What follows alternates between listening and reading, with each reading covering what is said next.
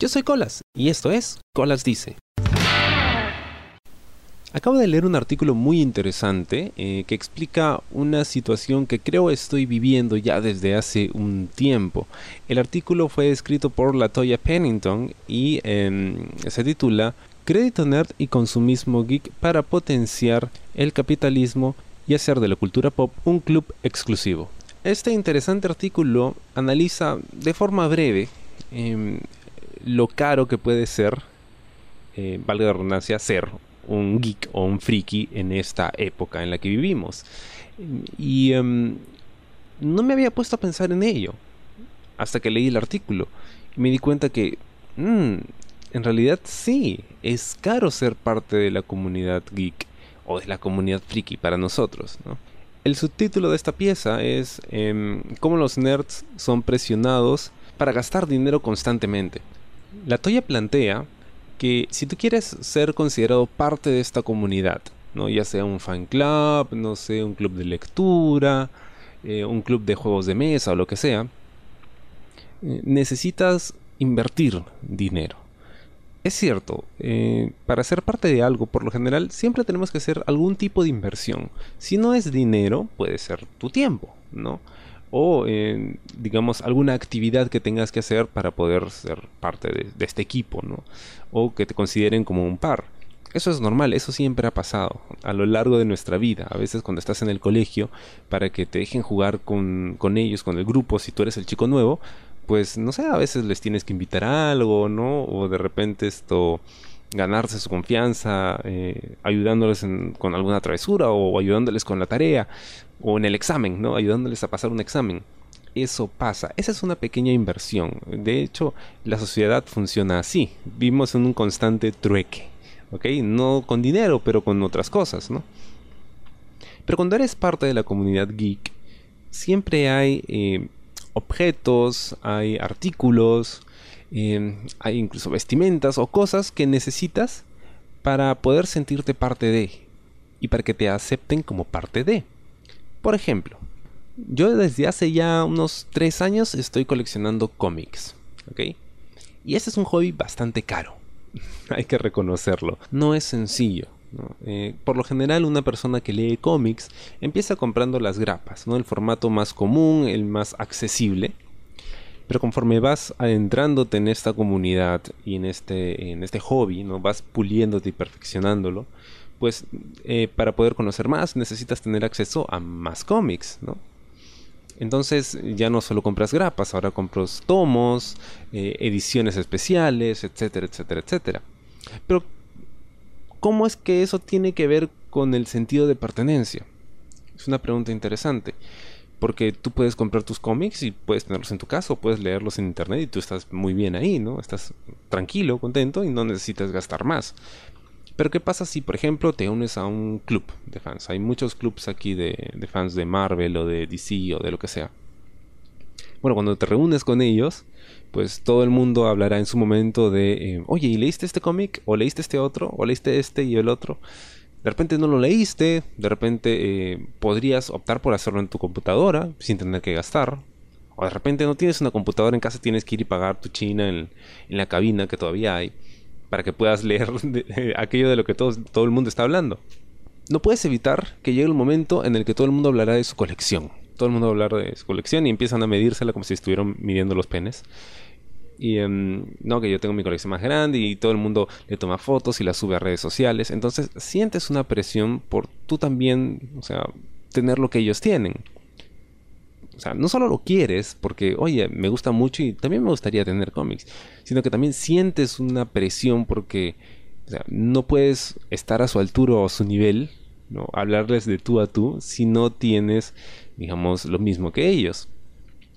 Y la industria eso lo entiende muy bien. Y por eso es que hay tantísimos, tantísimos artículos relacionados con cultura pop.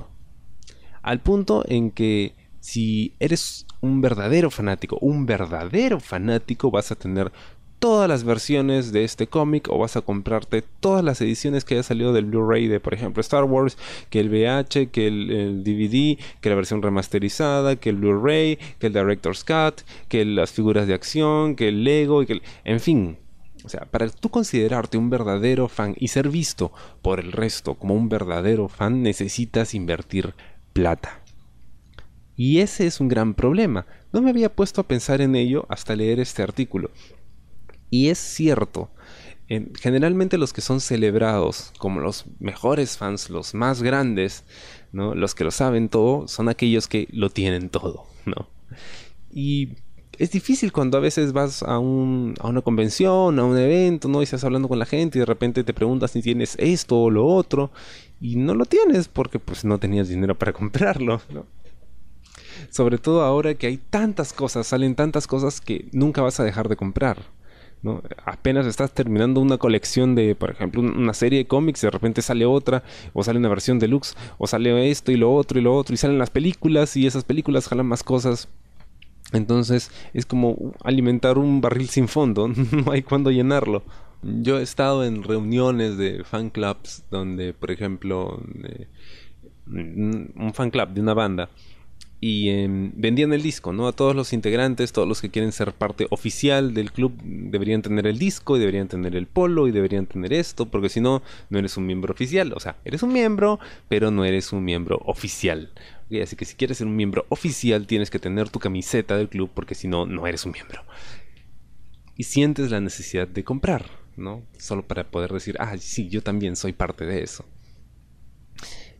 Y sobre este artículo hay una reflexión muy interesante de eh, una escritora, ella es puertorriqueña, y dice lo siguiente, a ver, ¿dónde estamos? Aquí está.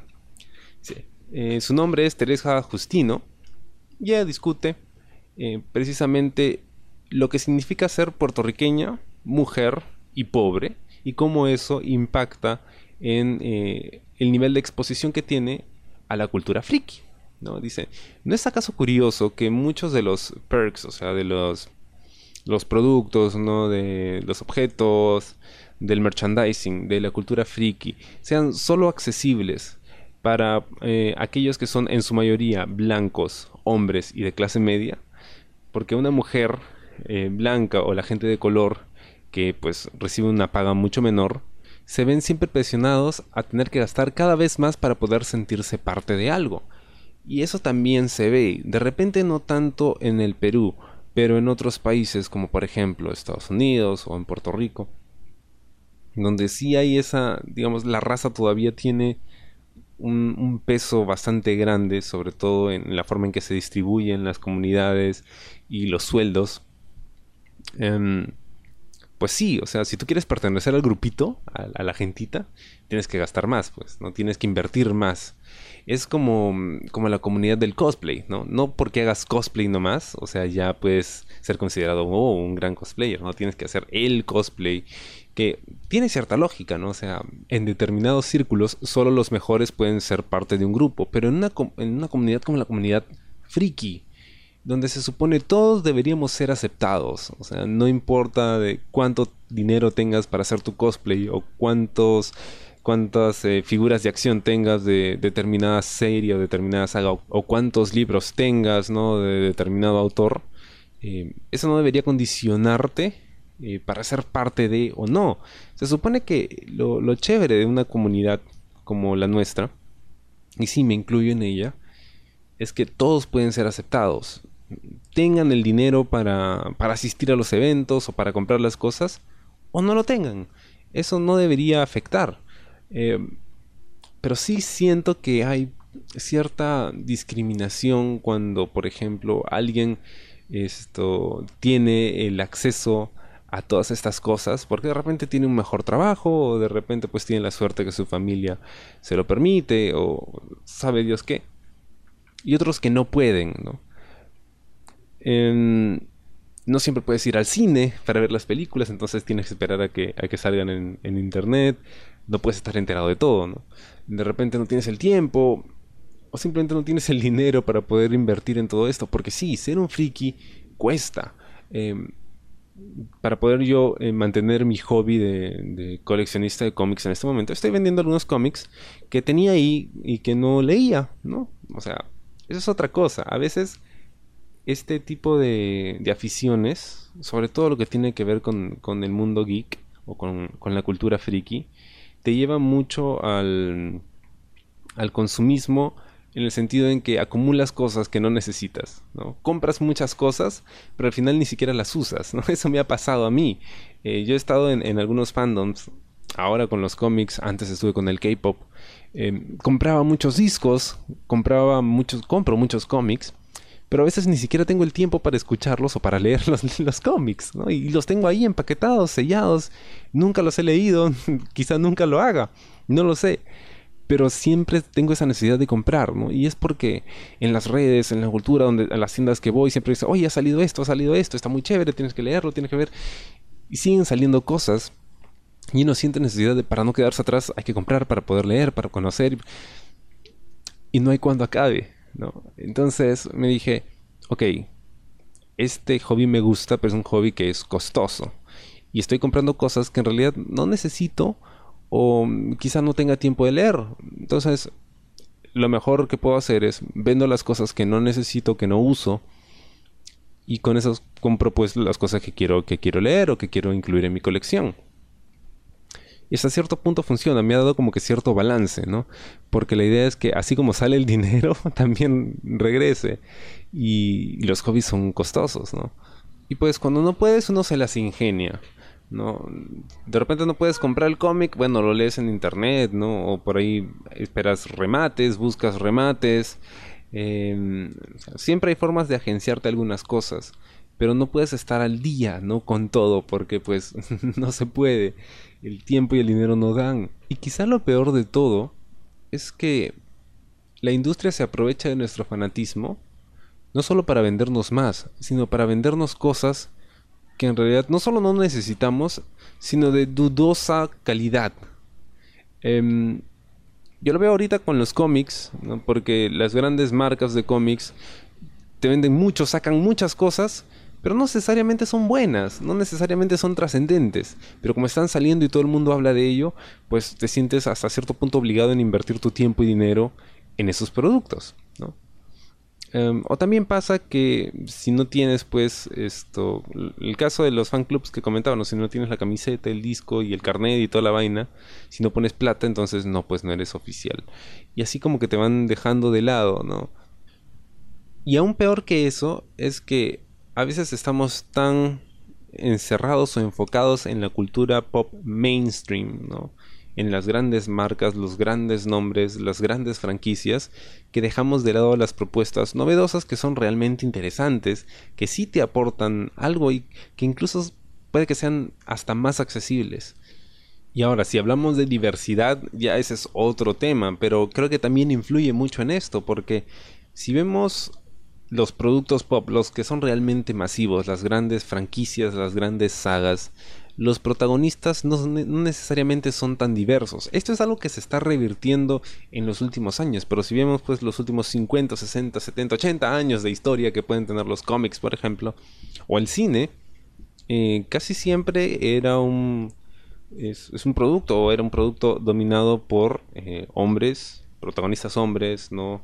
Blancos, eh, de cierto nivel económico, ¿no? Entonces, uno se pone a pensar, estoy gastando tanto en esto para sentirme parte de algo con lo que quizá ni siquiera me siento tan identificado, pero me gusta, quiero ser parte y tengo que hacerlo, o sea, tengo que gastar de todas maneras. Creo que no es una obligación, creo que es optativo. Tú puedes gastar si quieres. y si no, pues entonces, si alguien te dice, si no tienes esto, no tienes el otro, no tienes, no, no compras, o sea, no vas al cine, no vas a funciones, no vas a los eventos, no puedes ser parte de, esta comunidad, entonces creo que preferiría no ser parte de esa comunidad. Yo compro las cosas que compro e invierto dinero y tiempo en las cosas que me gustan, precisamente por eso, porque me gustan y me hacen sentir bien. Ahora, he tenido la suerte de conocer amigos eh, que tienen gustos en común y con los que puedo compartir ese hobby. Pero si en algún momento sintiera que para ser parte de esta comunidad, o sea, tengo que gastar o poner o dar demasiado de mí por algo que sé que en realidad eh, no es por gusto, sino por interés, por negocio, o simplemente para demostrar que yo puedo más que el resto, o que la tengo más grande, creo que en ese momento decidiría dejarlo de lado. Es más, mira, ahora que lo pienso, cuando voy a shows de lucha libre, eh, esto es algo que veo mucho, ¿ya? Y justo eh, creo que este, este artículo se aplica muy bien a lo que veo yo en la lucha libre cuando vas a los shows de lucha libre aquí en Perú, los más grandes, la mayoría de gente son chicos, blancos, esto, middle age, ¿no? En sus 20s, 20s, 30 esto, todos tienen sus camisetas, eh, están sentados en la parte de adelante, ¿no? O sea, creo que la lucha, como cualquiera de estas, de estas cosas, son para todos. O sea, todos deberían tener acceso a ello, ¿no? Obviamente hay un tema de que, bueno, la zona VIP, la zona preferencial, o sea, hay algunos que pueden comprar el merch, otros no. Pero cuando una forma de arte, em, una forma de entretenimiento se hace exclusivo, creo que pierde su razón de ser. Porque el arte, el entretenimiento, es precisamente para, para todos, para llegar a la gente, para hacerlos escapar un rato de, los problemas de la vida diaria, para eso, entretenernos, ¿no? Para hacernos sentir bien y conocer gente con la que podemos sentirnos bien. Y si eso es condicionado a cuánto dinero tenemos en la cuenta bancaria o en el bolsillo, entonces ya no es arte, ya no es entretenimiento, ¿no? Espero les haya gustado el programa de esta semana. Conmigo será hasta la próxima. Yo soy Colas y esto fue Colas Dice. Chao. ¿Te gustó el programa? Sí. Suscríbete y comparte.